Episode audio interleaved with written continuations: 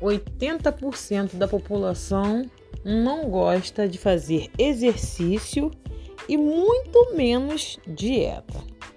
Então isso acaba ocorrendo que uma lotação nos hospitais devido é, doenças que é causada pelo próprio homem por, por não se alimentar tão bem, de uma forma mais natural.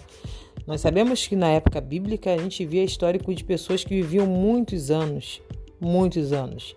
E tem pessoas, as pessoas, se nós analisarmos bem, as pessoas que vivem geralmente no sertão, nos lugares de roça. Essas pessoas vivem até 100 anos, 90 e pouco, 100 e um pouquinho, mas dificilmente você vê alguém da cidade viver tanto assim, por causa do, da má alimentação, por causa da questão de estar sempre no fast food comprando coisas que estragam todo o nosso organismo. Então, que possamos né, começar a mudar esse ritmo e viver muito mais. E se nós vivermos muito mais, isso é sinal que a saúde né, está em dia e os hospitais menos lotados. Então, tá aí uma dica: alimentação é tudo, alimentação é vida.